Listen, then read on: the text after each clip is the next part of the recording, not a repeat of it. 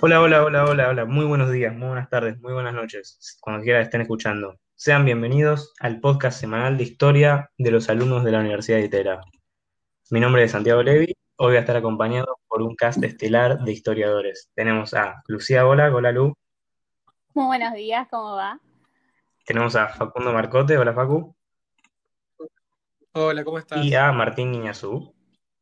Hola, ¿cómo andan? Todo bien, la verdad.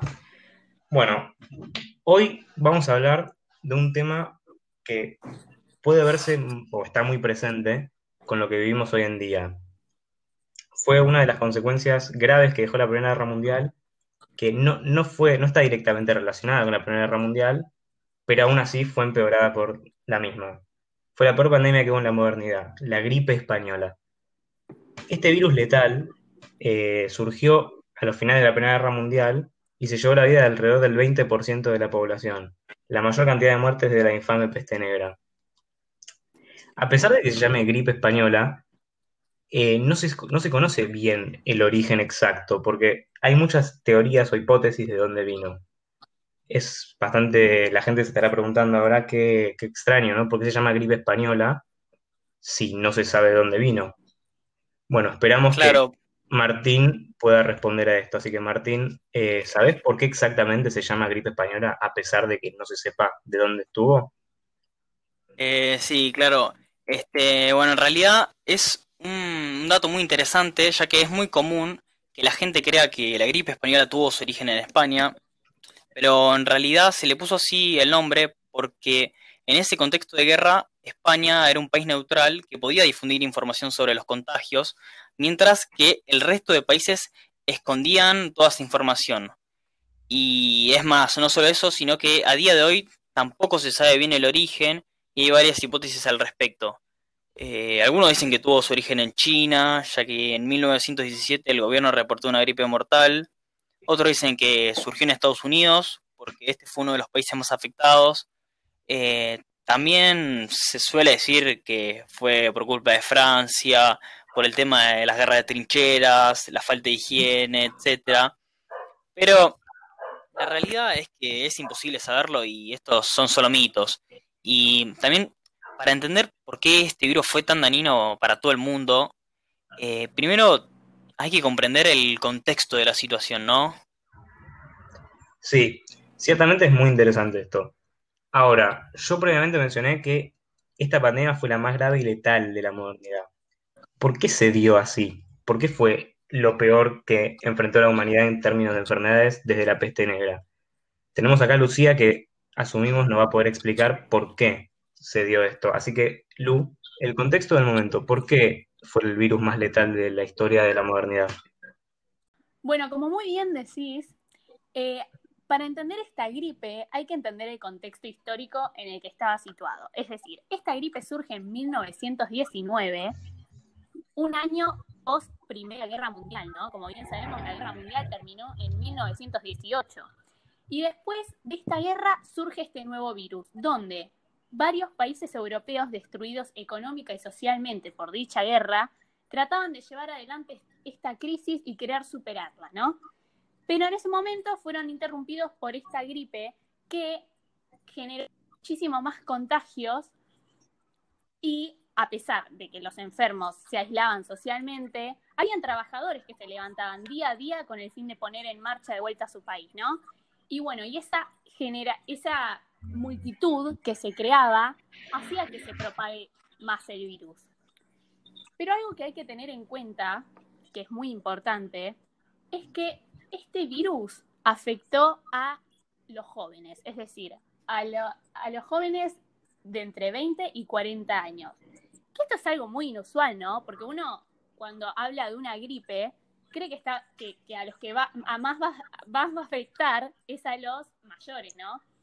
Pero bueno, esto es algo inusual para lo que es una pandemia, que hasta hoy en día muchos historiadores se preguntan por qué gente de esa edad, ¿no? Pero algo muy importante a tener en cuenta que responde mi pregunta es que se decía que no afectaba a los mayores, ya que dicha gente tenía los anticuerpos generados por la gripe rusa en 1890. Entonces esto hizo que no se puedan contagiar de la gripe española, dejando así a los jóvenes más infectados. Exactamente, muy interesante, Lu. Eh, también hay que tener en cuenta que el sistema de salud es incomparable al de hoy en día. En esa época, la medicina estaba muy atrasada, el personal capacitado apenas encontraba información, los suministros médicos eran muy limitados y también no había muchos avances médicos, que digamos.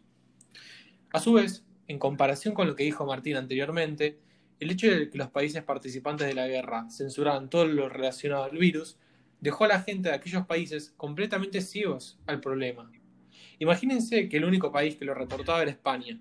El resto de Europa y Estados Unidos nadie sabía e informaba acerca de esta pandemia mundial que los azotaba. Entonces, esto hacía que las personas no tengan información suficiente para tomar medidas preventivas. Para ir concluyendo, estamos en una situación de crisis y el hecho de que haya aparecido una pandemia perjudicó notoriamente la situación. Porque la gente que volvía de la guerra, tras haber combatido cuatro arduos años en circunstancias inhumanas, se encontraban en situaciones muy precarias. Y encima, a todo esto, se enfermaban con un virus muy letal. Las personas podían morir a, causa del mismo, o verse obligados a aislarse del resto de la sociedad, afectando así a sus ingresos, los cuales apenas alcanzaban para comer, por no poder ir a trabajar, y consigo su estado psicológico emocional. Buenísimo, muchas gracias por esas palabras, Lu y Facu. Pero ahora llegamos, ahora que nos acercamos al final del episodio, hablemos de lo que probablemente es lo más importante sobre esto, la comparación con la pandemia que nos azota hoy en día. ¿En qué se parece y en qué se difiere el COVID-19 con la gripe española? Bueno, dentro de las similitudes podemos encontrar los síntomas que, eran, que estaban presentes en esta gripe, que incluían la fiebre muy elevada, dolor de oídos, cansancio, dificultades para respirar, hemorragias nasales, y la mayoría de las personas terminaban muriendo a causa de una neumonía, igual que se da hoy en día. Sí, totalmente, Santi. Además, no nos olvidemos de los métodos de prevención, ¿no? El lavado de manos constante, el aislamiento social, el uso del barbijo también. Pero también algo a tener en cuenta de estas similitudes muy importantes entre la gripe española y el COVID-19 es que la gripe no distinguía clase social. Mismo llegó a afectar a varios gobernadores como Woodrow Wilson, Lloyd George y el Kaiser Guillermo II, entre otros más. Sí, muy buena comparación, eh, pero no solo eso, también me gustaría agregar que no todo fueron similitudes, sino que también hubieron ciertas diferencias, como por ejemplo el caso del flujo de información que desarrolló previamente Facu. Claramente hoy en día es mucho más fácil acceder a la información que en ese entonces, eh, ya que antes ningún país quería brindar información al respecto. Y no solo eso, sino que también la gripe española afectaba más que nada a los jóvenes entre 20 y 40 años. Y hoy en día el COVID afecta más que nada a la gente mayor.